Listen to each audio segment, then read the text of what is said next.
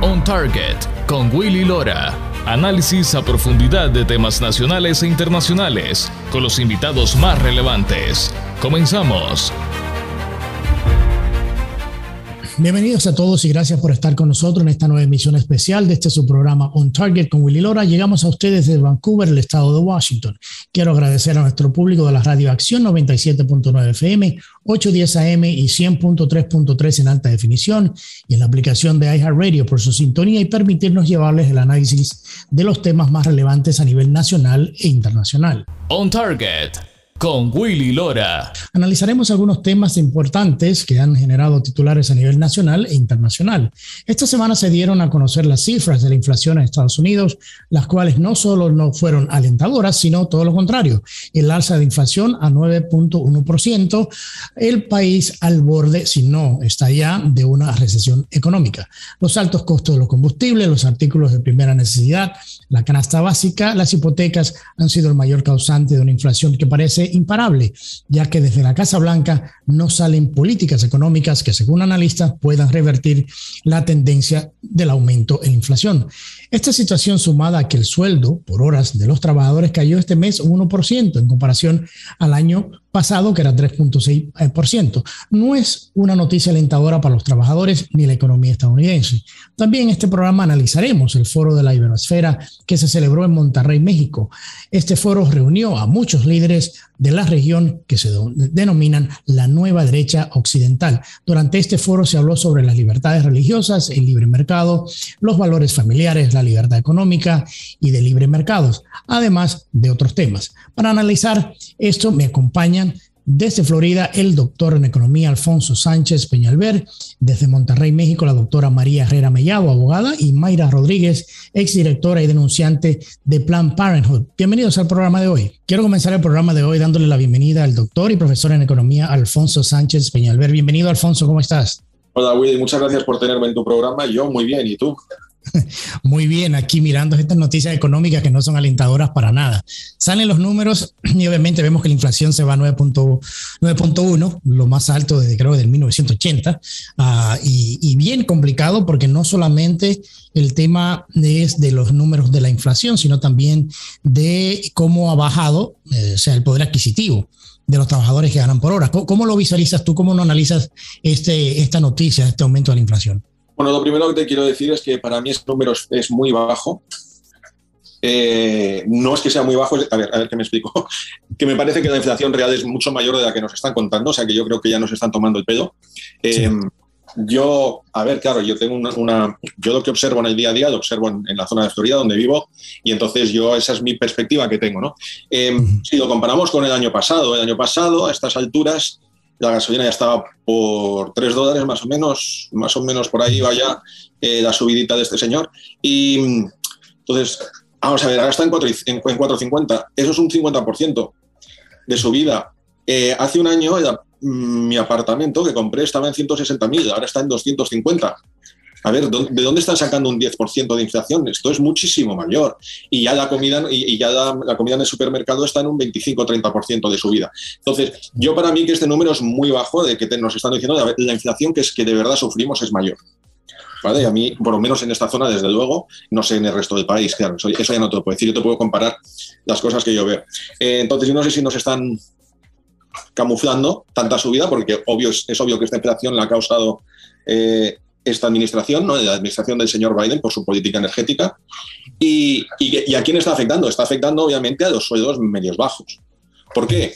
Porque donde ha subido más los precios es en vivienda, es en, el, gas, en la gasolina, en la energía y es en la alimentación. Es lo que esta gente consume sí o sí, ahí no hay modo de ahorrar. ¿Entiendes? Ahí no, ahí no puedes decir, no, es que puedo cambiar y a lo mejor algo más barato, ¿no? La gasolina es la gasolina. Y, la mayoría de esta gente trabaja en, pues, en su camioneta, tiene necesidad de la camioneta ahí para ir a uno para otro, para hacer trabajitos aquí, trabajitos allá y lo que, y lo que le salga, ¿no? Sí. Entonces, esta es la gente que de verdad está afectando esto, esta, esta inflación y, va peor. Y, em, y, va peor y además em, agravada por la política financiera de, de subir los tipos de interés de la Reserva Federal, que dentro de poco vamos a ver que van a empezar a caer los precios de la vivienda. Sí. Esa es mi perspectiva. Eh, yo, creo que es interesante lo que tú dices, porque con este conglomerado de políticas malas eh, financieras que salen de la Casa Blanca es mucho lo, que estamos viendo. Inclusive se le sorprende a muchos que la línea de ataque de la Casa Blanca sea de que todo esto es por culpa del presidente ruso Putin, o sea, le llaman el Putin hike, lo cual es inclusive hasta un poco ofensivo para los norteamericanos votantes que entienden y pueden leer y entienden lo más mínimo de temas económicos, de que quiera ahora decir que todos los problemas que tenemos a nivel de la inflación y la economía es por Putin y Ucrania, lo cual, como te digo, muchos analistas y muchos lo vemos como un tema hasta ofensivo a la inteligencia de los demás. Sí, pero claro, este, a ver, es que esta gente se piensa que el resto de la población es, no es inteligente, es tontita. Es que ese, es el problema de, de este tipo de político, sinceramente, eh, como el señor Biden y como ha habido otros muchos, en los cuales se piensan que el pueblo no se entera y que, no sabe. ¿Cómo va a ser, a ver, cómo va a ser culpa de, Rusia si hace un año la guerra de Rusia no estaba? Y hace un año la gasolina ya había subido un 100% del con respecto al año anterior. Vamos a ver, no, empecemos a tomar el pelo. No empecemos a tomar el pelo. El, problema de los suministros, de, de la escasez de suministros, ya existía el año pasado el problema del canal de distribución, de que no podían llenar camiones, de yo no sé qué follón tienen, esto ya existía el año pasado, el año pasado ya faltaban huevos, ya faltaba leche, ya, ya lo estabas viendo. No, no, esto no es, esto no es por culpa de Rusia, no es por culpa de, de Que eso tampoco ayuda, claro. Pero el desastre ya lo habían montado de antes. El, el, desastre ya viene de antes y es culpa de... A ver, tú no me puedes decir, mira, es curioso porque si tú has observado en las últimas semanas ha bajado un poco la gasolina, ¿no? Si, hablamos, si somos, si, si vas observando los precios. ¿Esto por qué es? Esto es porque hace tres, cuatro meses le obligaron a este señor a dar para atrás en una orden ejecutiva que habías firmado de que no se podía extraer gas y petróleo de los, de los territorios, de los terrenos públicos. Se había, cargado el fracking directamente por una orden ejecutiva. Eh, un juez, en, creo que fue en el estado de Luis, no, en San Luis, no sé si fue en San Luis, creo que fue en San Luis, pero si no es, me disculpo. Eh, pero sí sé que le había, había obligado a retractarse, a echarla para atrás porque esa, esa orden ejecutiva era ilegal. No, este señor pasado de ejecutivas ilegales. Eso para empezar. Y entonces lo ha echado para atrás, que ha tardado dos o tres meses y se empieza a notar que baja un poquito el precio de la gasolina. ¿Acaso ha mejorado la situación en, en, Rusia con la guerra de Rusia y Ucrania? No, ha empeorado, ¿verdad? Pues si el precio, si, si, la, si, si la causa de la inflación y de estas cosas fuera de Rusia y Ucrania, el precio de la gasolina no tendría que haber bajado, ¿no? A ver, yo es que estoy intentando seguir su lógica. Ese tema, que, la lógica, la lógica como que no existe mucho. No, ellos, te cuentan, ellos, lanzan mensajes, pagan a los medios para que los echen a, bombo y platillo y si cuela, cuela, ¿sabes? esa, esa eso es como funciona esta gente, ¿no? Se piensa que el pueblo no entiende, que el pueblo no sabe y nos lanzan estas cosas. Veremos qué pasa en las elecciones ahora de noviembre, pero creo que si siguen con esta, con esta prepotencia, que a mí me parece una prepotencia y un, y un y un, y un absurdo, veremos si, si, si las elecciones eh, responden, ¿no? Alfonso, es, es importante lo, lo, que tú dices. Al mismo tiempo yo pienso que cuando, cuando hablamos de estos temas económicos, que es el tema que en realidad al votante le afecta directamente al bolsillo, porque como tú decías, el tema es que le está afectando a la clase media, clase media baja, mucho obviamente, mucho más que la clase alta, le afecta más, pero eso son la, la, gran mayoría de votantes. Entonces uno se pregunta, ¿por qué la incongruencia de querer venderle un mensaje de algo, de algo al país que no es solamente cierto, es completamente eh, eh, incoherente muchas de las cosas que estamos viendo con el tema económico, porque eh, inclusive hablando con, con otro y consultando con otros analistas económicos, yo le preguntaba, pero esto no va a llevar a nosotros a, a una recesión. Y me decían, no es que no va a llevar, ya estamos ahí. O sea, ya el poder adquisitivo está por debajo, mucho por debajo de, lo que es la inflación. Estamos ya ahí. Mm. Sí, estamos ahí, sí. Eh, pero ¿por qué lo hacen? Porque, está, porque a ver, eh, los, teóricamente el Partido Demócrata, la base de sus, de sus votantes, ¿no? Es la gente, debería ser la gente de, de unos ingresos escasos, ¿no? Porque, fíjate, porque claro, ellos, ellos cuando lanzan los mensajes en campaña es siempre para solucionar ese problema y su desigualdad, ¿no? Pero es que son ellos los que están causando esa desigualdad. Entonces, si tú me dices, ¿tú por qué tienes el sueldo tan bajo? ¿O por qué estás ganando tan poco? Pues oye, si es que si lo estás ganando y cuando tú y cuando llegan los demócratas, lo único que te hacen es fastidiártelo y encima que compren, que te valga menos, ¿por qué le sigues votando? Esto esta es la incongruencia que yo no entiendo. esto es donde yo mm, veo una gran incongruencia. ¿Qué pasa? Que a esta gente le siguen vendiendo este mensaje de que la culpa es de otro, siempre la culpa es de otro. Antes era de Wall Street porque son muy ambiciosos, ¿sabes? En su momento fue Wall Street, que eran que es que son muy greedy, que son muy ambiciosos, que quieren demasiado dinero y te están fastidiando de trabajadores. Te venden estas, te venden estas emboladas que yo no que, que, oye, pues la gente parece ser que les funciona y se lo cree, pero yo creo que, claro, ahora se están dando cuenta de que esto, como es tan grave, en el momento que estamos es bastante grave, como has dicho, es la inflación más alta desde los 80, ¿no? Y, y como es tan grave, se están empezando a dar cuenta ¿no? de, que este, esta, esta administración. Em, porque todavía no hemos, no hemos discutido, o sea, fíjate que hablamos de inflación, hablamos de todo esto, todavía no discutimos si la, política energética esta que nos quieren llevar hacia, hacia los coches eléctricos y todo eléctrico es apropiada o no. Fíjate que eso no entra ni en la ecuación, eso, esa discusión no se ha dado nunca. ¿no? Ha llegado una administración que decide que tenemos que ir a coches eléctricos porque sí, empieza a subir el precio de la gasolina acordemente para que los coches de gasolina y sean más caros, o sea, sean más caros de, de, usar y mantener, mm, y facilitar esta agenda energética, pero no, han puesto en la mesa a discutir si ese es el camino a seguir o no. Y no solamente eso, el costo de un carro eléctrico es mucho más alto de la gasolina. O sea, queremos llevar eh, una, una agenda verde y carros eléctricos, pero eso no es alcanzable para, para el, ciudadano promedio. Y, no, no, la mayoría de los ciudadanos. No, no, completamente de acuerdo. Pero es que nadie, es que nadie ha puesto eso sobre la mesa. ¿Tú me entiendes? Sí, ¿Dónde está la discusión de si ese es el camino a seguir? Hay otras alternativas, está el, está el biodiesel, Em, está el, hidrógeno, el hidrógeno, hay, otras, hay otros modos, ¿no? Pero esa discusión nunca se ha dado. No, no. Aquí, es, aquí es o eléctrico o nos vamos al garete, ¿no? Como, esto es lo que te y como te presentan las cosas, ¿no? Porque te presentan que es el fin del mundo si no haces esto, ¿no? Y la otra cosa que la gente no entiende es que para la generación de esa electricidad que carga esos carros, viene de plantas común y corriente de, de, de, estos fossil fuels. O sea, no, no es que viene de, una corriente del espacio, viene de estas mismas plantas de, carbón, la cual quieren eliminar, porque, no, porque la energía verde no es, sostenible, no es sostenible. O sea, el viento ni el sol es sostenible. La, eólica no, ha habido avances en, en, la solar, pero no, todavía no llega. Y la, la realidad es que si nos fuéramos hacia el tema eléctrico, el único modo que podríamos lograrlo es a través de la nuclear. Sí. Que ahora, ahora, la, ahora la están incluyendo como parte de, esa, de, esa energía verde cuando antes no querían y la querían, pero como saben muy bien que no pueden hacer y no, pueden llegar, ahora hay que incluir la nuclear. Pero la verdad es que la energía nuclear en, en, el estado de desarrollo que estamos en ese, en ese asunto es bastante limpia. ¿eh? O sea, todo, el tema de todos los problemas que hubo en un principio sobre los desechos y todas estas cosas ya se han, ya se han solucionado, la verdad. Y la verdad es que sí, es bastante. Pero te fijas que es que no hay esta discusión, no hay esta, no hay esta conversación. no, señores, vamos a subir el precio de la gasolina y lo que conlleva todo eso, que lo estamos viendo, ¿no? Y, y, y, que lo sufran los, y que lo sufran los consumidores, que se den cuenta y, tenemos que ir a los coches eléctricos sí, por, sí o sí. Pues es que yo, ¿qué quieres que te explique?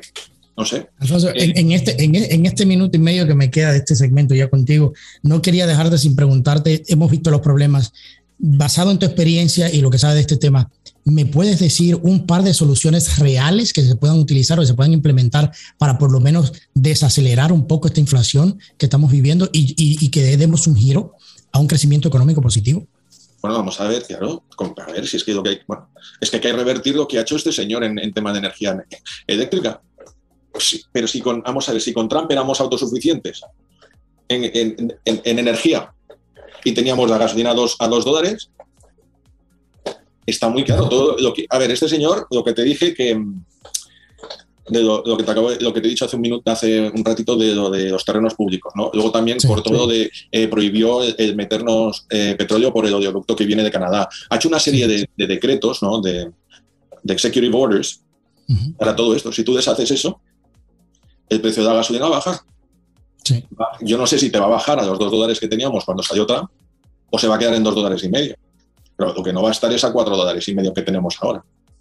Eso está clarísimo, ¿no? Entonces, eh, vamos, sinceramente, es deshacer todo este tema de la política energética de este señor. Y, entonces, y eso bajará. El tema de, los tipos de interés, la verdad es que para mi gusto había una burbuja en los precios de las casas, que estaba muy bajo al dos y medio. Entonces eso, eso lo va a corregir, el nuevo tipo de interés lo va a corregir un poco, ¿vale? Gracias a Dios el alquiler ha tardado en reaccionar, pero ha reaccionado y ves que está alcanzando y va subiendo bastante eh, en los últimos meses. Em, los tipos de interés debería paralizar eso. O sea que eso, eso yo los tipos de intereses, eh, sinceramente, ahora mismo no lo cambiaba. Ahora no lo cambiaba esa política. Pero sí, lo que hay que hacer es toda política energética de este señor quizás sea en medio. Bueno, Alfonso, muchísimas gracias, como siempre, por estar con nosotros en el programa. Qué gusto, qué gusto compartir este momento contigo, eh, tus consejos. Y más adelante vamos a, hacer otro programa más extenso sobre todos esos temas económicos, que en realidad es lo que está dominando la conversación nacional. Así que muchísimas gracias, Alfonso. Nada, a ti, Willy, cuando quieras. Vamos a nuestra primera pausa. Al regresar, Mayra Rodríguez, exdirectora y denunciante de Plan Parenthood y participante del Foro Iberoesfera Monterrey 2022. Ya regresamos con más después de la pausa. On Target con Willy Lora. Periodismo auténtico y objetivo. Ya regresamos. On Target con Willy Lora. Actualidad y puntos de vista integrales. Ya estamos de vuelta. Ya estamos de regreso con su programa On Target con Willy Lora. Esta semana se realizó en el, foro de la Iberosfera Monterrey 2022, en donde varios líderes de la región se dieron cita para hablar sobre la nueva derecha occidental enfocada en la defensa de las libertades religiosas, económica, libre mercado, el aborto, la defensa de la patria la lucha en contra del socialismo global. Y ahora me acompaña para conversar sobre eh, este tema de Mayra Rodríguez, es ex directora eh, denunciante de Plan Parenthood. Mayra, ¿cómo estás? Bienvenida. Hola, hola, ¿qué tal? Mucho gusto. Gracias por darnos este espacio. Mayra, explícanos un poquito eh, el foro. ¿Cuáles han sido esos resultados? Por lo menos la parte tuya que hablaste del tema del aborto, lo que estuvo haciendo, ha estado haciendo Plan Parenthood. Eh, eh, eres la whistleblower en Estados Unidos de Plan Parenthood. Cuéntanos un poquito cómo estuvieron estos días en Monterrey con el foro. Y sabes, creo que lo que nosotros quisimos venir a aportar es lo que, por ejemplo, en el caso de María, de mí, que radicamos en Estados Unidos, es esta ola nueva de por qué el v. Wade revertido, ¿no? ¿Por qué, por fin, 49 años después, Estados Unidos dice basta? ¿Por qué ex empleados como yo, que nos dedicamos a esta causa y esta misión, a este derecho reproductivo, como le dicen románticamente al aborto, hoy decimos basta, ¿no? Mi participación fue hablar la verdad del aborto, lo que la gente no escucha diariamente porque no hay muchas personas que salgan en la industria del aborto que hablen públicamente de lo que vieron, vivieron y qué significa. Entonces, sabes, eh, por mi parte, en mi participación, eh, cuando yo cuento mi testimonio, mi experiencia o, la verdad de Plan Parenthood, notas el, shock en las personas, ¿no? Notas su cara de no puede ser que eso esté sucediendo bajo nuestras narices, ¿no?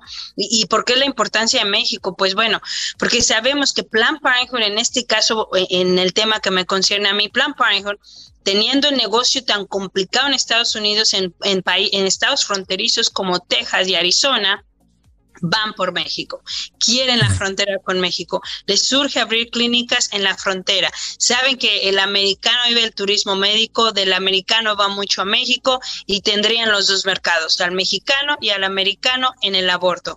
Entonces, la importancia de traer esta información para la gente, eh, para mí, eh, escuchar a los demás expositores también me abre los ojos, siempre aprendo mucho de muchos de ellos. Eh, nos pueden llamar conspiradores, derechistas, antiderechos, que nos llamen lo que sea, no dejaremos de hablar con la verdad.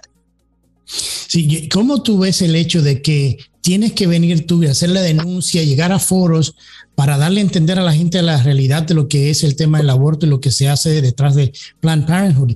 ¿Por qué, en qué, cómo tú ves que le han fallado los medios de comunicación? ¿Cuál su mera responsabilidad es informar y educar a la gente sobre lo que está pasando en una institución como esta, que básicamente está basada y hace su, su gran negocio del aborto.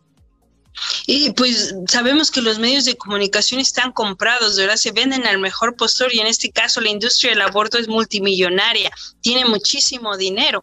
Por ejemplo, yo en mi caso personal, mi historia, encuentras muy poco en, en, en, en radio o en noticieros hispanos, ¿no? Tú dirías, es mi inmigrante, es mexicana, inmigró a Estados Unidos, es una historia de un logro de un inmigrante, ¿no? Una demanda ganada contra un empleador. Sin embargo, nunca Univisión, Telemundo, ningún tipo de medio de comunicación a favor del inmigrante ha decidido darme el tiempo a mí de contar mi historia. ¿Por qué? Porque se trata de Plan Parenthood, porque se trata del aborto, porque se trata de algo eh, que le afecta a, sus donadores principales o, a quienes pagan mucho por propaganda, ¿no? Entonces, es una falla tremenda, especialmente que el gobierno permita que se compre los medios de comunicación. Es algo que dices tú, esto lo escuchaba yo de niña de Cuba lo escucho de Venezuela, lo escucho de Honduras, cómo puede estar pasando en Estados Unidos que nos quieran controlar tanto al grado de que no puedes ni decir que te cae bien Trump en algo porque ya te llaman racista, ¿no? O supremacista. No puedes decir eh, ninguna palabra, eh, eh, por ejemplo, en contra del, del de la ideología de género o del lobby del LGBT, porque entonces ya eres homofóbico, no puedes decir nada del aborto porque eres antiderechos, anti, anti-woman, como nos dicen, ¿no? Anti-mujer, tú odias a las mujeres aunque yo sea mujer, ¿no? Entonces vivimos en esa cultura y, sabemos que no nada más los, los que vivimos en Estados Unidos padecemos eso, es todo el continente americano que lo está padeciendo. Entonces, y es, triste que vemos también, María, escúchame que te interrumpa, que a una, una jueza de la Suprema Corte que acaba de ser ahora juramentada no pudo contestar directamente en una audiencia la definición de lo que es una mujer y le estamos dando toda la responsabilidad de ser jueza de la Corte Suprema. Y hoy dice que estamos pisoteando los derechos de las mujeres, las que no puede definir.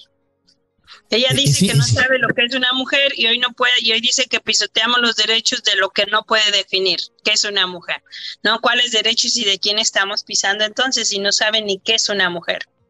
Yo creo que este, foro es muy, muy importante de que, de que pasó y que, y que ustedes están hablando de frente. Eh, yo espero que los medios también le sigan, le, den seguimiento porque es importante y más lo que tú dices, o sea, de temas de valores familiares, de, de una erosión que hemos, estamos, eh, hemos estado viendo, de los valores familiares a nivel nacional y a nivel regional porque querer destruir lo que es el, el, el, family core, o sea, el valor familiar, es terminar con la sociedad. Y es bueno de que ustedes están haciendo y tomando la iniciativa de, de hacer este tipo de foros. Correcto, no, y, es importantísimo. A nosotros nos gustaría poder llevar estos vuelos. No sé, yo le dije a María, ocupamos hacer esto en todos los estados donde ocupamos abrirle los ojos a los latinos, ¿no? A esos latinos que han sido engañados por esta industria diciendo nosotros te amamos porque amamos los latinos, ¿no? Pero porque no te decimos la verdad que realmente Plan Parenthood te quiere porque eres un negocio perfecto, ¿no? El latino es el negocio perfecto para Plan Parenthood. Entonces, eh, necesitamos hacer este tipo de foros, este tipo donde invitamos conferencistas que vengan y den... Eh, eh, y son personas muy estudiadas, muy preparadas, escritores muy exitosos de Latinoamérica, de otros países, Pablo Muñoz de Canadá, entonces, mm, que traigan esta información y a la gente le hablen de la realidad de lo que está pasando y lo que los medios no te dejan escuchar.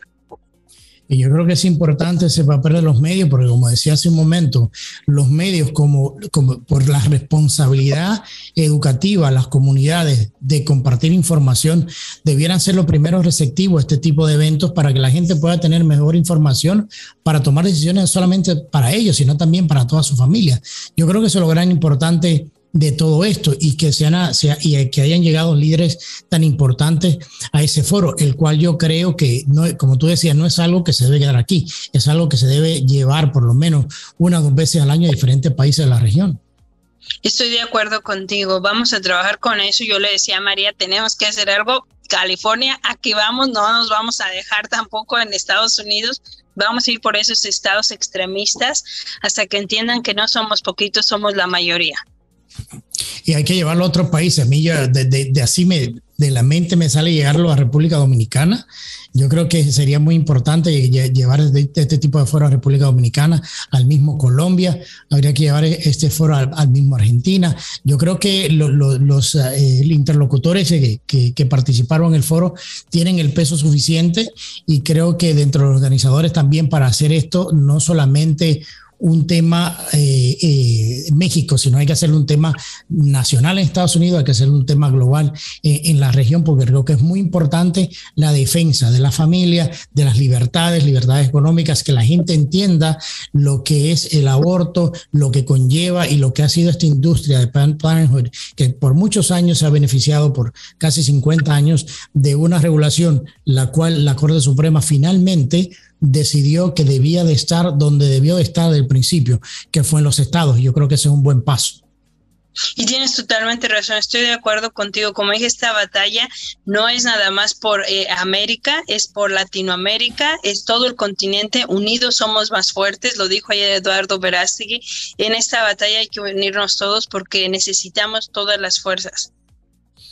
Mira, bueno, te doy las gracias. Sé que te has, eh, me has dedicado unos minutitos. Agradezco mucho el tiempo. Nos acompañó eh, Mayra Rodríguez, directora denunciante de Blanc Parenthood. Mayra, muchísimas gracias por tu tiempo. Gracias por tu invitación. Cuentes conmigo cuando gustes, Gracias. Gracias. Bueno, vamos a nuestra última pausa. Al regresar, continuamos conversando sobre este importante evento celebrado en la ciudad de Monterrey, México, el Foro de la Iberosfera 2022. Ya regresamos con nuestro último segmento. No se vayan. Quédense con nosotros. On Target con Willy Lora. Periodismo auténtico y objetivo. Ya regresamos. On Target con Willy Lora. Actualidad y puntos de vista integrales. Ya estamos de vuelta. Ya estamos de regreso con nuestra última parte de este programa especial On Target con Willy Lora. Para este segmento quiero darle la bienvenida a mi colega y amiga, la doctora María Herrera Mellado, quien está, quien se encuentra en Monterrey participando también en este foro de la Iberosfera 2022. María, ¿cómo estás? ¿Cómo está Monterrey? Hola Willy, muy bien. Estamos aquí muy bien acompañados, disfrutando de esta gran ciudad y también, por supuesto, participando en este importantísimo foro. Quería preguntarte eso, vimos nombres como Emilei, vimos nombres como eh, eh, eh, Carlos Leal, Mayra, que también la, tuvimos en el segmento anterior en el programa. ¿Qué tan importante ha sido este evento? ¿Y tú crees que este evento sería el comienzo de muchos otros que debería hacerse en otros países de la región para fortalecer lo que son los valores conservadores? Ha sido una grata sorpresa porque se han dado cita muchísimos jóvenes. Esperábamos quizás un tipo de audiencia más maduro, más participación de seguidores y regidores públicos. Sin embargo, la mayoría de personas que han venido han sido una audiencia muy joven, eh, ansiosa de prepararse en materia de ideología de género, de también la batalla cultural, conocer un poquito más del movimiento de America First en Estados Unidos y sobre todo el tema de la industria del aborto. Eso ha sido muy satisfactorio y yo creo que sí, que se va a repetir el evento. Lo más positivo yo creo que es esa interconexión que se ha eh, creado también con senadores y congresistas, por ejemplo, de países tan diversos como Bolivia, Argentina, eh, Costa Rica, en fin, ha sido muy exitoso. Eh, han, surgido otros movimientos anteriormente de, conservadores, de, especialmente, específicamente de, políticos conservadores en la región, ah, que habían tratado, o inclusive habían utilizado a México anteriormente como para plataforma, como plataforma para lanzar movimiento. ¿Qué hace este movimiento del Foro, de la Iberosfera diferente a estos otros? Eh, ¿Será el momentum que lo hace diferente? Ser por el momento, pero también la participación y el liderazgo de personas que no necesariamente son políticos. Hablamos del caso de Agustín Laje desde Argentina, Pablo Muñoz también afincado en Canadá, Miklos Luca afincado en Londres, somos personas que nos hemos conocido a través de los últimos años concretos, eh, denunciando la ideología de género, el feminismo extremo, el avance del socialismo. Entonces, no necesariamente somos personas movidas por los intereses políticos, sino por la educación, educar a la población sobre los peligros del socialismo y del globalismo. Hemos visto los ejemplos que eh, estaba mirando, escuchando un poco lo que decía Milei también, y hablaba de todo el tema económico también, de que hace ya mucho tiempo se veía este movimiento. ¿Cómo tuvo la aceptación? Ya que obviamente es una persona muy, no solamente conocida mediáticamente, pero es un contendor político importante eh, en lo que es Sudamérica, Milei, a Argentina. Ah, ¿Cómo lo recibió la gente por allá? La, audiencia tenía muchas ganas de escuchar a Javier Milei, pero como te digo, la clave ha sido también la preparación que se le ha dado para llegar a escuchar a un economista y a un candidato a la presidencia de Argentina, como es su caso. Eh, de nuevo, incidir sobre la importancia del trabajo preparatorio de Agustín Laje, que lleva años eh, mm, eh, educando a la, a la, comunidad hispanoamericana sobre la batalla cultural. Y eh, las personas estaban deseosas también de ver nuevas caras. como tú bien mencionabas, el caso de Mayra Rodríguez, una mujer exdirectora de Plan Parenthood, que te habla de la industria del aborto, caras nuevas, los senadores de Bolivia. Realmente lo que vemos aquí es que hay una necesidad y un interés por conocer qué es lo que está pasando en cada uno de nuestros países y cómo estamos llevando la batalla, la batalla diaria contra la izquierda radical. Hablemos un poco de tu participación, porque eh, creo que tuviste varios, varios, o sea, tocaste varios temas. Eh, uno de ellos, obviamente, eh, lo que son los valores, lo que tiene que ver el movimiento MAGA en Estados Unidos. ¿Cómo fue tu participación? ¿Cómo fue la aceptación? ¿Cuál era el mensaje principal que quisiste llevar en tu participación en el foro? Originalmente yo iba a venir a hablar del movimiento de hacer Estados Unidos primero, grande otra vez, y también del rol de los hispanos en política, pero debido a que algunos participantes no pudieron venir por las restricciones todavía al tema eh, de salud y la vacuna, me incluyeron en el primer panel pro vida y en la primera charla después de la eurodiputada Margarita Pisa. Les presenté el derecho a la vida desde una perspectiva internacional y por supuesto de la batalla que se está eh, llevando a cabo en Estados Unidos contra la desinformación. Recordemos que el New York Times hablaba de que se había abolido el derecho al aborto después de la revocación de, la sentencia de Roe versus Wade, que ya sabemos que eso es noticia falsa. También hablamos de eh, la importancia de defender el derecho a la vida desde una perspectiva real como derecho humano. Y por supuesto pude compartir panel con Mayra Rodríguez eh, y denunciar los atropellos de la industria de Plan Parejo, pero también del Partido Demócrata, cómo eh, están atacando nuestro derecho. Hoy pude hablar también de lo que es el movimiento y el legado de Donald Trump y ambas ponencias han sido muy bien acogidas porque recordemos que el mexicano de a pie sigue denunciando que no hay suficiente información sobre el movimiento conservador en Estados Unidos y todas las noticias están muy tergiversadas.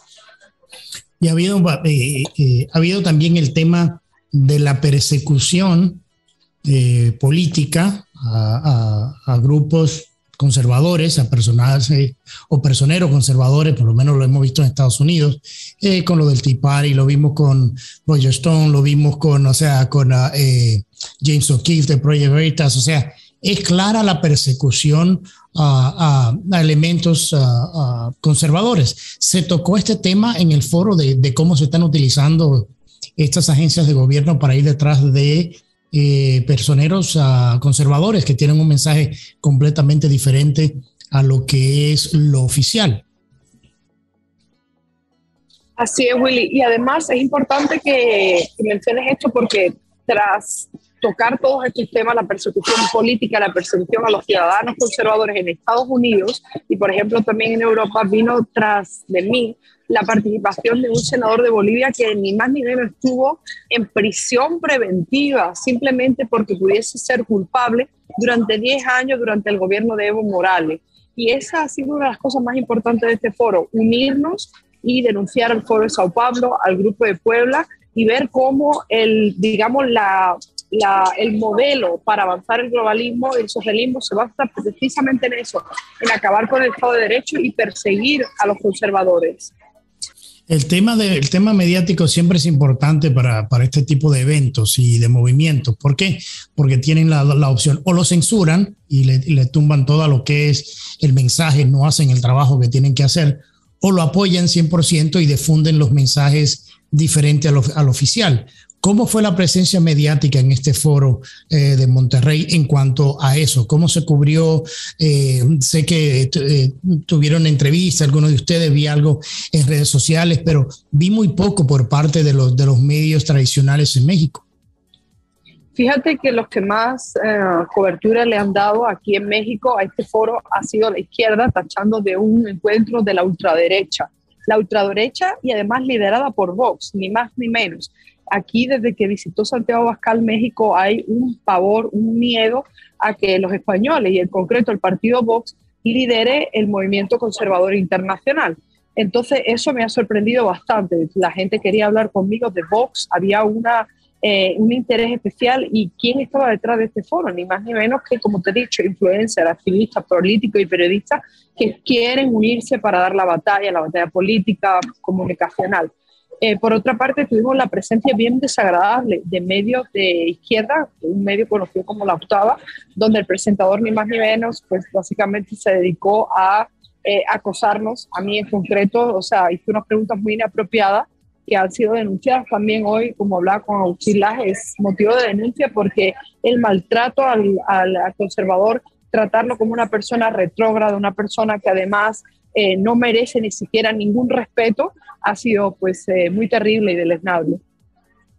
Y, es interesante ver cómo en México, donde están matando periodistas que, van a hacer el trabajo que, que estar haciendo, cubriendo los, son los, problemas del narcotráfico y de los carteles y demás, que periodistas se, den a la tarea de tratar de fusilar el carácter o la presencia o la persona de conservadores que no, no hace nada diferente, sino que poner su punto de vista. Yo creo que eso, eso son de las cosas más problemáticas que cuando el movimiento no tiene una resonancia con medios tradicionales, también es una, es una manera de censurar los mensajes. el no asistir y no decir nada es censurar un mensaje, porque tampoco no es que lo estén permitiendo que salgan.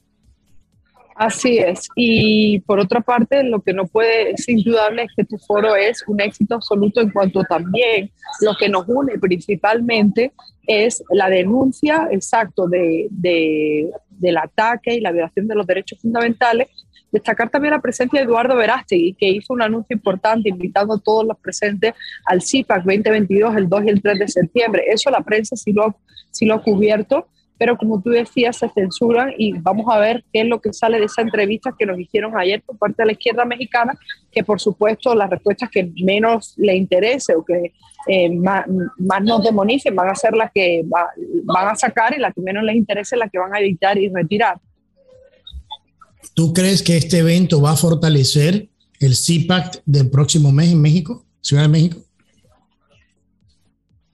Sí, yo creo que sí, definitivamente. Eduardo Verástegui lo que dijo es que este había sido un evento formador, un evento educador y que en CIPAC lo que se iban a hacer es delinear las líneas de acción para que en la región, en Hispanoamérica, se actúe de manera organizada, basada en unos principios y valores. Él diferenció muy bien este evento de lo que será CIPAC, pues en CIPAC habrá una mayor presencia de políticos, senadores, congresistas y los temas estarán mucho mejor, digamos, estructurados. Yo creo que una de las cosas que más gratamente me ha sorprendido aquí es, como te digo, el nivel educacional, el nivel intelectual. Hablamos de temas de avance de la tecnología, biogenética, eh, profesores, doctores de, de, de, todas las partes del mundo que han venido, lo que te demuestra que el nivel intelectual de la nueva derecha hispanoamericana es altísimo y que solamente hace falta, como tú bien dices, que le den realmente cobertura, porque en vez de censurarnos lo que deberían de darle cobertura, porque estamos hablando de gente que ahora mismo es, eh, eh, no tienen, no tienen eh, ninguna persona comparable a su nivel. O sea, yo no lo veo en Estados Unidos, no lo veo en otros países. Yo creo que el, el conservador hispanoamericano está muy avanzado. ¿Tú, ¿Tú crees que el tema del intelecto por parte de la nueva derecha de occidental es parte de la amenaza de la izquierda y por qué no querer cubrirlo y por qué querer tratar de tumbar ese movimiento? Porque eh, eh, cada vez que grupos que, tienen la fortaleza, la fortaleza uh, intelectual que tienen este grupo que, que está en Monterrey sale y hablan, se convierten inmediatamente en una amenaza de estos grupos que no pueden sostener un argumento sobre ningún tema. Claro, y por eso lo tachan de conspiranoico y por eso dicen que realmente estos son los ultraconservadores, cuando lo único que se ha defendido aquí han sido los derechos naturales, los derechos que han existido y seguirán existiendo por mucho que ellos quieran acabar, como el derecho a la vida, la libertad de expresión, el derecho a elegir a nuestros votantes, vivir en democracia y libertad, esos son derechos fundamentales. Pero definitivamente Agustín Laje, Miklos Lucas, Pablo Muñoz, Raúl Tortolero, Mayra Rodríguez, todas las personas que están aquí representan una amenaza real, porque la imagen que se quiere dar de ultraconservadores, personas eh, digamos, histéricas, conspiranoicos, no tienen nada que ver con la realidad. La realidad es que la mayoría son profesores, catedráticos, eh, influencers, eh, medios de comunicación y además una cosa muy destacable, no se han quedado en sus países, son personas que están triunfando en Inglaterra, en Canadá, en Estados Unidos, fuera de sus países. Y eso es lo que le duele a la izquierda, que el mensaje le está llegando de un, de una, de un tema, digamos, de un país exterior al que no pueden controlar. ¿Tú crees que habrá más influencia o, más, o más ah, eh, participación de profesionales europeos, específicamente de España, en movimientos como este de la derecha española? Obviamente el tema de Vox ya lo mencionaste, pero de otros interlocutores profesionales que puedan salir de esa área del mundo para, para acompañar a este grupo. Definitivamente esperábamos con ansia a Cristina Seguí, autora del manual eh, de, de las feminazis, de cómo combatir a las feminazis, una mujer que lo está dando todo, una mujer muy amenazada en España yo creo que sería importantísimo también incluir en este tipo de eventos a la prensa española y a periodistas y escritores del talante de Jorge Mestre, Antonio Moreno y quizás Rocío eh, López Real. Yo creo que esas personas encajarían perfectamente aquí lo que pasa es que, como hablaba con los senadores de Bolivia, hay una desconexión y una falta de coordinación de estos eventos. O sea, yo creo que el día que de verdad empezamos a asistir y a entender la importancia de, conectar y de hacer oír nuestro mensaje, será el día en que la izquierda pues se dé cuenta de que han perdido todos la batalla, sobre todo la batalla internacional, que es la razón por la que ellos ahora mismo nos están dominando y ganando espacio. ¿Tú crees que este foro, y tú haces buen punto, pueda ser ese punto, eh, esa, esa, organización que reúne estos talentos en todas partes, que lo, que lo ponga bajo una misma sombrilla, donde se coordine mejor no solamente el mensaje, sino el tipo de eventos para atraer más esa, e, e, ese grupo de personas, de ciudadanos de, de las Américas y de Europa, que tienen y valoran, o sea, estos valores conservadores, esta visión positiva de, la protección de la libertad de la familia, libertades económicas y, estas cosas que se han ido y se han ido socavando por la izquierda en los últimos años. Sí, Willy, yo creo que realmente lo que vamos a ver a partir de ahora es una mejor coordinación, organización. Ha sido el primer foro Iberoesfera 2022 en Monterrey. Pero ¿qué va a pasar a partir de ahora? Pues que se aprenderá de la experiencia que se organizarán muchos foros como estos y que a partir de ahora, los que hemos estado aquí, las personas originalmente que hemos venido aquí, eh, podremos hacer un comité de selección, recomendación y con más tiempo traer a todo tipo de personas, no solo del ámbito educativo, intelectual, sino aquellas personas que, como te digo, la presencia aquí de Mayra Rodríguez ha sido eh, impresionante, porque una mujer, como ella contaba, una mujer, la primera indocumentada en Estados Unidos que le gana una demanda a la industria abortista de los Estados Unidos y cómo ella ha reconocido 17 años trabajando eh, para supuestamente defender los derechos de la mujer hasta que se dio cuenta de lo que estaban haciendo. Ese tipo de activo, ese tipo de testimonios personales, el de Eduardo Verástig eh, luchando contra la trata de seres humanos, es lo que cambia, porque hay varios ámbitos que tenemos que trabajar, el político, el educativo, el cultural y el activismo. El activismo que hace la izquierda y que nosotros no hacemos es lo que puede hacer cambiar ese tipo de, digamos, de, de, foros. Sí, a mí, a mí me decía ella en el segmento anterior, lo cual yo decía, wow, increíble, que ella con esa historia que tiene ella, con la historia que contar, el personaje que es ella, que medios hispanos como Univisión y Telemundo y otros no se han acercado a ella a conversar con ella, a decir su historia. Yo creo que eso, eso dice mucho de la realidad que están viviendo los medios en español en Estados Unidos actualmente, que historias tan, tan grandes como esas, tan fuertes, se le quiera censurar por básicamente ignorar una historia que tiene mucho, mucho peso en lo que es eh, nuestro país y lo que son los valores importantes que nosotros eh, eh, llevamos muy, muy dentro. Así que María, gracias por tu tiempo. Como siempre, un, placer de tenerte en, en, el programa y qué bueno que le fue bien, qué bueno que le fue muy bien y muchas felicidades. Así que muchísimas gracias, María. Gracias a ti, Willy. Hasta pronto. Bueno, llegamos al final de este programa especial en donde analizamos el aumento de la inflación en Estados Unidos a niveles récords, en lo que muchos consideran ya una, una recesión económica. También analizamos los resultados del foro de la Iberoesfera Monterrey 2022, en donde líderes de la nueva derecha occidental conversaron sobre las libertades, la patria, el aborto y la lucha en contra del avance de la izquierda en el hemisferio. Quiero darle las gracias a mis invitados, el doctor y profesor en economía Alfonso Sánchez Peñalver, Mayra Rodríguez, exdirectora denunciante del Planned Parenthood, y la doctora María Herrera Mellado, abogada, por sus análisis. Y a nuestra audiencia le agradecemos la atención y su tiempo a este programa especial y los invitamos a que nos acompañen la próxima semana con otra entrega más de On Target con Willy Lora. Y recuerda, es duro fracasar, pero es todavía peor no haber intentado nunca triunfar. Que pasen un excelente fin de semana. On Target con Willy Lora. Gracias por su compañía. Escúchanos nuevamente en nuestra próxima entrega en Radio 97.9 FM en iHeart Radio.